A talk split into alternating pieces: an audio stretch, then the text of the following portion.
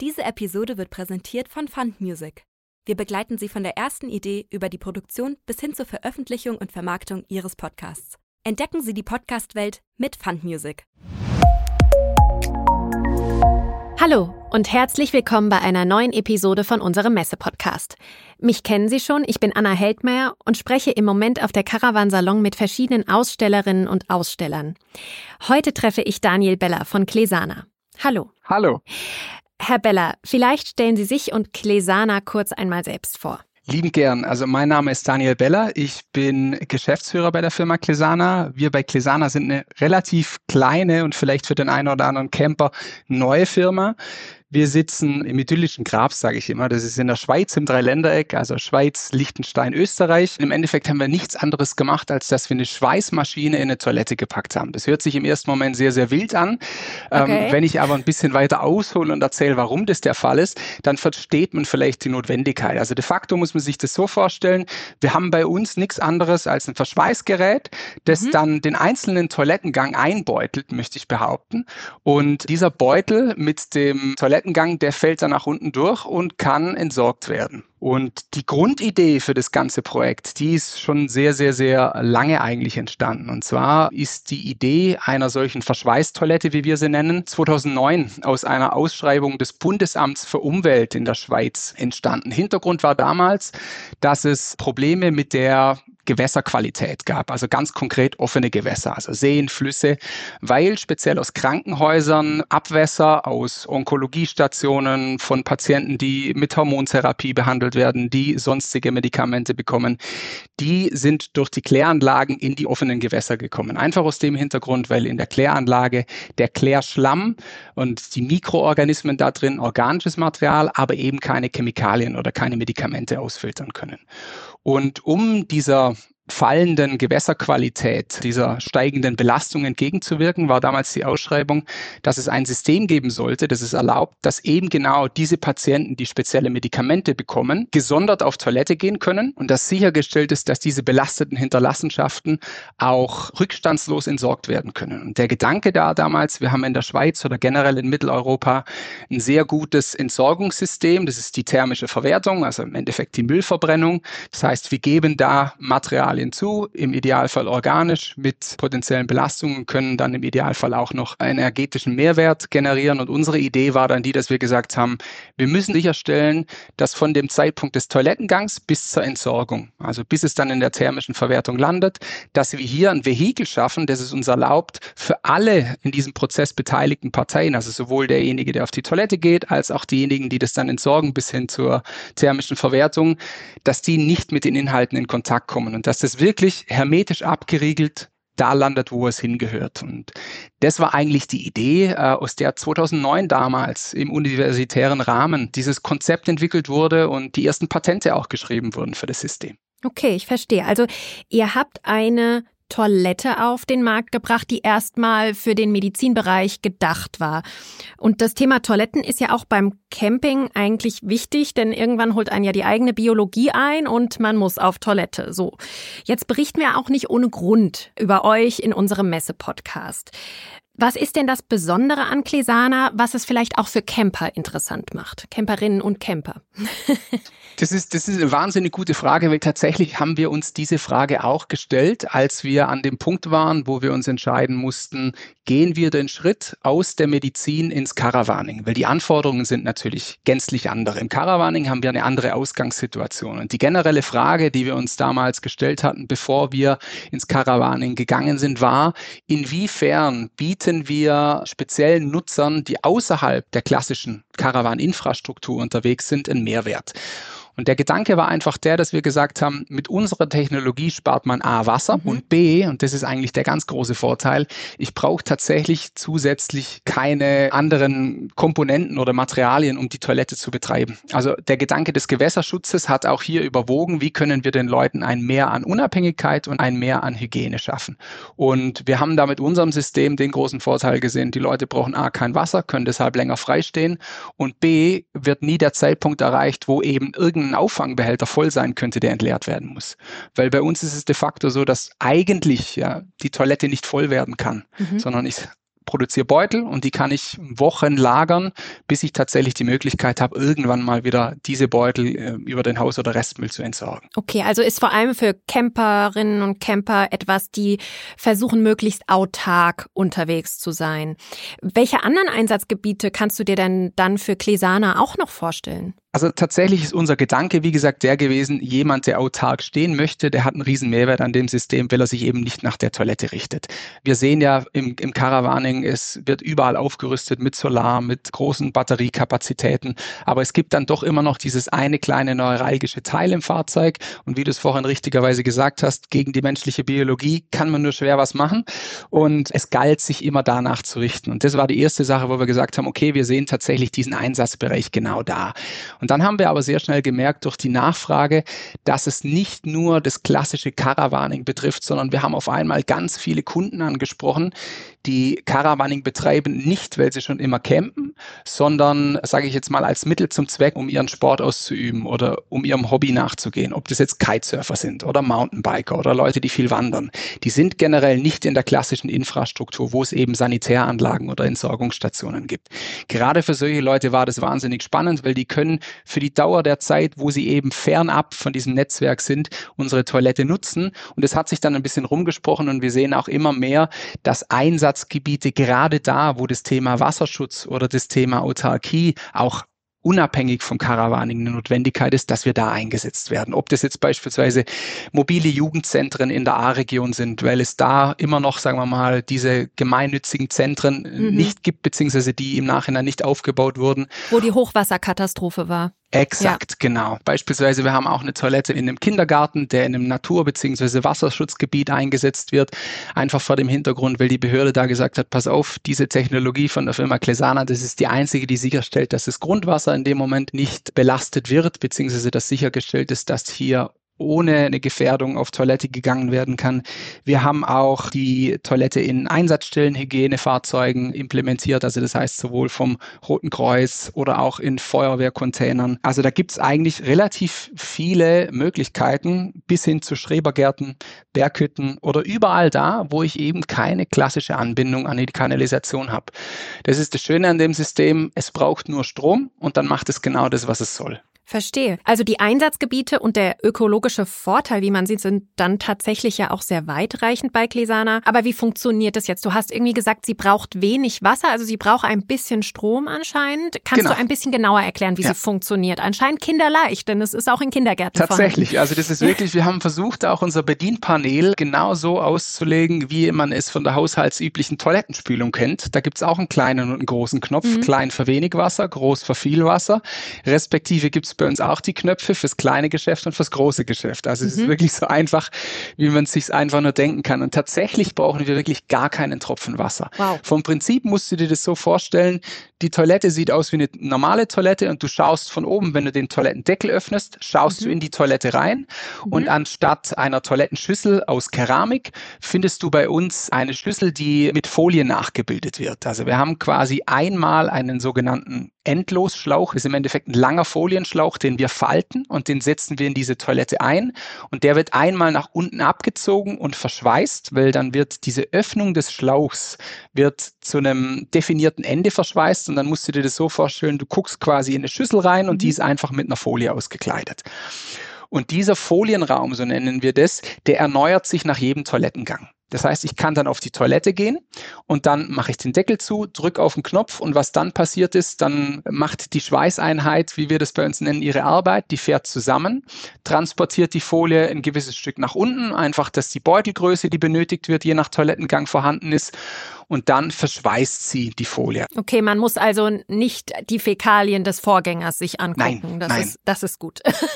Da arbeiten wir auch mit einem Trägermaterial. Also das ist eine Mehrschicht Hochbarrierefolie. Das hört sich unglaublich kompliziert an. Im Endeffekt musst du dir das so vorstellen. Das ist eine Polymerkombination, die sicherstellt, dass alles das, was in dieser Folie drin ist, auch drin bleibt. Das heißt, weder Aromastoffe, also Gerüche, mhm. noch Feuchtigkeit kommt aus der Folie raus. Und über das Verschweißen ordnen wir die Polymerstruktur neu an. Hört sich auch kompliziert an, aber das Verschweißen kennt man sonst vom Metall. Wenn ich zwei Metalle miteinander verbinde, dann habe ich danach eine feste Struktur. Und bei uns ist genau dasselbe. Das heißt, wir machen aus einem Schlauch einen Beutel und da kommt auch nichts mehr raus. Okay, und weil du ja auch gemeint hast, eine ökologische Lösung ja. ist es, wenn das jetzt Plastik ist und du sagst, das ist wirklich auslaufsicher und so weiter, wie lange braucht das dann, um sich zu zersetzen, wenn man es dann entsorgen muss am Ende? Das ist eine sehr gute Frage. Man muss sich da immer die Frage stellen, wie muss es denn entsorgt werden? Mhm. Weil primär haben wir menschliche Hinterlassenschaften als Inhalt in dieser Folie. Also eigentlich ist die Frage die, nicht wie entsorge ich die Folie und lässt sie sich abbauen, sondern wie entsorge ich diese Hinterlassenschaften korrekt? Mhm. Und das ist im Endeffekt nichts anderes als Babywindeln oder Windeln per se, beziehungsweise auch Hundekotbeutel, die kommen nicht in den Biomüll, auch wenn es Biomülltüten sind oder bioabbaubare und kompostierbare Tüten, sondern die kommen in den Rest- oder Hausmüll und werden dann der thermischen Verwertung zugeführt. Okay. Auch wir sind da an einem Punkt, wo wir aktuell noch rohölbasierte Folien nutzen. Das hängt da damit zusammen, weil die petrochemischen Unternehmen, also die großen Hersteller, noch nicht so weit in der Forschung von biobasierter Folie sind, als dass das alles zu 100 Prozent biologisch dargestellt werden kann, weil die Barriere ist das Wichtigste. Okay. Aber auch da kann ich quasi schon mal ein bisschen aus dem Nähkästchen plaudern. Wir entwickeln da seit über zwei Jahren eine Folie, die zu 100 Prozent aus Pflanzenmaterial besteht. Und es ist tatsächlich, wir machen da wirklich Grundlagenforschung, weil uns ist das Thema Nachhaltigkeit von der Pike auf wichtig. Da erzähle ich dir gleich noch ein bisschen was dazu. Mhm. Und wenn wir an den Punkt kommen, dass wir sagen, so, wir ersetzen jetzt auch noch unsere rohölbasierte Folie durch biologisch basiertes Material, das zu 100 Prozent klimaneutral ist, weil es eben wieder nachgepflanzt werden kann, dann ist es ein System, das wirklich absolut klimaneutral und klimafreundlich ist. Ja, dann lass uns da auf jeden Fall auch direkt drauf eingehen. Mhm. Du wolltest noch was zur Nachhaltigkeit sagen. Richtig. Also wir fangen eigentlich da wirklich beim Start an. Wir sind eine Firma, die von Anfang an gesagt haben, wir produzieren alles lokal. Also die Toilette per se, als auch das Verbrauchsmaterial und das Zubehör. Das kommt alles lokal aus der Schweiz weil wir haben gesagt, kleines Rechenbeispiel und deshalb produzieren wir alles lokal in der Schweiz, weil unser Markt Zentraleuropa ist. Und wenn wir von der Produktion bis zu dem Zeitpunkt, wo das Produkt beim Kunden ist, da schon diese riesigen Wege einsparen können, dann haben wir schon einen sehr, sehr großen Mehrwert verglichen mit anderen Technologien. Außerdem setzen wir Materialien ein, die ohne viel Weichmacher auskommen. Das heißt, wir haben hier eine wesentlich größere Langlebigkeit und die Kunststoffkomponenten in der Toilette selbst müssen nicht getauscht werden, weil sie vergilben mit der Zeit nicht. Der Weichmacher diffundiert nicht. Und wir nutzen beispielsweise auch Kunststoffe, wo man keine speziellen Reinigungsmittel braucht, sondern da kann man ganz normal mit einem haushaltsüblichen Reiniger drauf. Das ist so das, wo wir sagen, bevor es überhaupt an die Benutzung geht, muss das Konzept schon so ähm, funktionieren, als dass ich mit dem minimalsten Aufwand, also mit allem, all dem, was ich sowieso schon im Reisemobil habe, diese Toilette pflegen kann und dass ich nichts zusätzlich brauche. Weil das ist das, was man im ersten Moment nicht betrachtet. Das ist das, was aber unterm Strich doch sehr viel ausmacht. Und wenn wir auf das Thema Nachhaltigkeit in Kombination mit der Folie sprechen, ich habe dir eingangs gesagt, unsere ursprüngliche Intention war es, den Leuten einen Mehrwert zu geben, die autark unterwegs sind. Und ich bin da immer derjenige, dass ich sage, ich nehme mich selber gerne als Beispiel. Wenn ich jetzt beispielsweise mit meinem Fahrzeug am Freitagabend oder am Donnerstagabend, jetzt machen wir es mal einen Tag länger, in die Berge fahre, am Freitag dann ganz normal noch arbeite und Samstag, Sonntag wandern gehe, dann mache ich das in der Regel mit einer zweiten Person und dann sind wir vier Tage in dem Fahrzeug unterwegs. Mhm. Und was ich mache, wenn ich arbeite, dann gehe ich natürlich in meinem Fahrzeug öfters auf die Toilette. Am Wochenende, wenn ich radeln bin, wenn ich wandern bin, dann gehe ich morgens und in der Regel abends. Und da bin ich dann an einem Punkt, wenn ich frei stehe, wo ich nicht nach zwei oder drei Tagen die Notwendigkeit habe, einen Umweg zu fahren, weil beispielsweise mein Füllbehältnis voll wäre. Mhm. Denn man kann es ja einfach nehmen und irgendwo lagern, wo es einen jetzt vielleicht nicht stört. Genau, exakt. Und das nächste ist auch immer, wenn man sich dann im Endeffekt anschaut, okay, was produziert man denn tatsächlich an Folie? Da kann ich aus eigener Erfahrung sprechen. Wenn ich jetzt zu zweit für drei oder vier Tage in einem Fahrzeug bin, dann sind es vielleicht sechs oder sieben Beutel. Und was ich immer gerne als Referenz nehme, damit man sich mal dessen bewusst wird, was das denn für einen CO2-Fußabdruck bedeutet. Sechs von diesen Beuteln, das ist circa das, was eine Person am Tag braucht, wenn sie immer nur auf unsere Toilette geht. Die entsprechen dem CO2-Fußabdruck von 1,5 Kilometer Fahrstrecke mit einem Fiat Ducato. Ui. Und wenn ich mir das quasi einmal überlege, wenn ich mir Umwege spare, durch das, dass ich unser System nutze, dann spare ich an anderer Stelle sehr viel mehr CO2 ein, wie ich produzieren würde, wenn ich eben Fahrstrecken fahren würde. Und Urlaubszeit halt auch, ne? Das ist das Nächste, genau. Und auch da sind wir immer an einem Punkt, wo wir sagen, wir ruhen uns nicht auf dem aus, was wir bis dato entwickelt haben, sondern wir gehen einen Schritt weiter und es wird auch auf dem Caravansalon zu sehen sein. Wir haben aufgrund der Nachfrage von ganz vielen Leuten, die ihren Camper einfach mehr nutzen, als wir das ursprünglich angenommen haben, noch ein Zubehör entwickelt. Das ist nichts anderes als ein Einsatz, der es erlaubt, das kleine Geschäft separat aufzufangen, mhm. sodass quasi der flüssige Toilettengang nicht in Folie eingeschweißt werden muss. Und wenn man das in Verwendung mit der Toilette noch nutzt, dann sind wir an einem Punkt, wo wir sagen wir mal, ein, vielleicht zwei Beutel am Tag produzieren. Und das ist in der Verhältnismäßigkeit zu dem, was ich wie gesagt, sonst an Umwegen fahren muss oder was es an Alternativen an Systemen gibt, wirklich extrem sparsam, zumal diese Beutel auch nicht überkonfektioniert sind. Und der Vollständigkeit halber dann das kleine Geschäft, wie funktioniert das dann? Also es gibt nicht entweder oder, sondern bei uns gibt's und. Wenn du die Toilette so nutzt, wie sie ursprünglich angedacht ist, dann musst du dir überlegen, das ist keine Trenntoilette, sondern eigentlich nur eine Trockentoilette. Und du kannst theoretisch auch das kleine Geschäft ganz normal in einem extra kleinen Beutel einschweißen und da passen bis zu vier 400, 500 Milliliter rein okay. und dann kannst du das entsorgen. Aber dieses Behältnis, das wir da jetzt noch gemacht haben, das kannst du einfach in diesen Toilettenraum einsetzen und dann kannst du normal auf die Toilette gehen und wenn du eben nicht klein gehst, dann nimmst du diesen Behälter raus und kannst ganz normal auf die Toilette gehen wie auch davor. Okay, und wie geht man jetzt zum Beispiel um mit Frauen, die jetzt zum Beispiel ihre Periode haben, weil da ist ja dann auch noch mehr Material Absolut, genau. gegebenenfalls drin? Das Schöne an unserem System ist, es gibt eigentlich nichts, was die Toilette nicht verarbeiten kann, sage ich jetzt mal, oder nicht einschweißen kann. Also sowohl feuchtes Toilettenpapier als auch Damenhygieneartikel oder eben genau das, was du beschrieben hast, ist für die Toilette per se überhaupt kein Problem. Wir haben hier auch Klopapier in jeglicher Art. Man braucht kein spezielles, das habe ich noch gar nicht erwähnt. Mhm. Alles das, was quasi von diesem Folienraum aufgenommen wird, wird danach hermetisch verschweißt. Das heißt im Endeffekt, und das ist so ein bisschen das, was wir immer versuchen zu erklären, man muss sich nicht überlegen, wie muss ich mich nach dieser Toilette richten, sondern eher, die Toilette kann sich nach mir richten. Mhm. Verstehe. Jetzt habt ihr gesagt, ihr produziert alles sehr lokal, alles wird in der Schweiz produziert, aber von dort aus geht es dann auf die Reise und wahrscheinlich auch ein bisschen weiter, denn man muss ja jetzt keine Umwege mehr fahren. Ja, welche spannenden Geschichten hat denn die Klesana schon erlebt? Wo ging es denn schon hin? Also tatsächlich sind wir da immer wieder wirklich selbst überrascht, was wir für Rückmeldungen bekommen, weil man muss auch dazu sagen, wir sind primär Hersteller und Entwickler. Und weil wir eben nicht aus dem Caravaning kommen, setzen wir uns ein bisschen auf die bestehende Vertriebsinfrastruktur auf. Also das heißt, wir beliefern den Großhandel und der wiederum den Fachhandel. Wir schulen in Deutschland, Österreich und der Schweiz diverse Fachhändler, damit sie eben wissen, wie das System funktioniert und wie es nachgerüstet werden kann und kriegen dann eben immer wieder von Kunden Rückmeldungen, die wir eigentlich ursprünglich gar nicht als unsere Kunden gesehen hätten. Also es gibt beispielsweise den Fall, dass wir einen Kunden hatten, der mit seinem Expeditionsmobil drei Monate Monate in Nordafrika unterwegs war. Okay. Und er hat wirklich freudestrahlend berichtet, dass es ihm eine unglaubliche Autarkie verschafft hat und dass er da einen wahnsinnigen Mehrwert hatte. Wir wissen aber auch von Kunden, die jetzt sogar über die Wintermonate bis zum Nordkap unterwegs waren und uns da quasi auch Fotos von den Nordlichtern geschickt haben. Also es ist immer schön aus der Schweiz heraus auf den Computerbildschirmen zu sehen, wohin es die Klesana überall verschlägt und wie sehr unsere Kunden die Unabhängigkeit genießen, beziehungsweise wie die individuelle Vorteilsgestaltung ist. Gut, ich glaube, wir sind langsam am Ende angekommen. Wenn ich jetzt Fragen zu Klesana habe, mhm. wo finde ich Informationen und Rat? Also du kannst gerne direkt bei unserem Messestand vorbeikommen. Wir sind in der Halle 13, Stand A64. Das ist quasi die Technikhalle.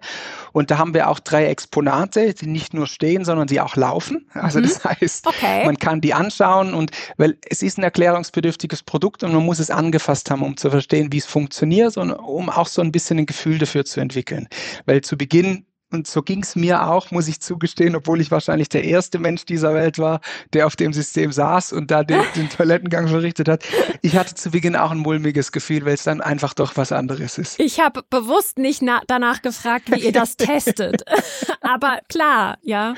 Ja, also bei uns wird sehr viel Knoblauchpulver mit Wasser vermischt. Das heißt, die Firma, die riecht auf jeden Fall manchmal knoblauchig, weil das ist das, was, was dem Testen tatsächlich am nächsten kommt, Verstehe. ohne dass man zu sehr in die Privatsphäre der Mitarbeiter weiter eindringt. Ja. Ähm, nee, du kannst jederzeit bei unserem Messestand vorbeikommen. Was aber auch interessant ist, wir haben deutschlandweit ein Netz an Fachhändlern, die eben die Toilette auch ausstellen. Weil im Endeffekt ist es so, man muss sie gesehen haben, man muss sie angefasst haben und man muss sich damit beschäftigt haben. Und natürlich sind wir für jegliche Fragen, Hinweise oder Verbesserungsvorschläge auch direkt für die Kunden zu erreichen. Ob das über die Website oder E-Mail-Adressen ist, da gibt es diverse Möglichkeiten. Und da sind wir auch nicht so stark Entwickler, als dass wir nicht gerne auch in den sehr engen Kundenkontakt gehen möchten.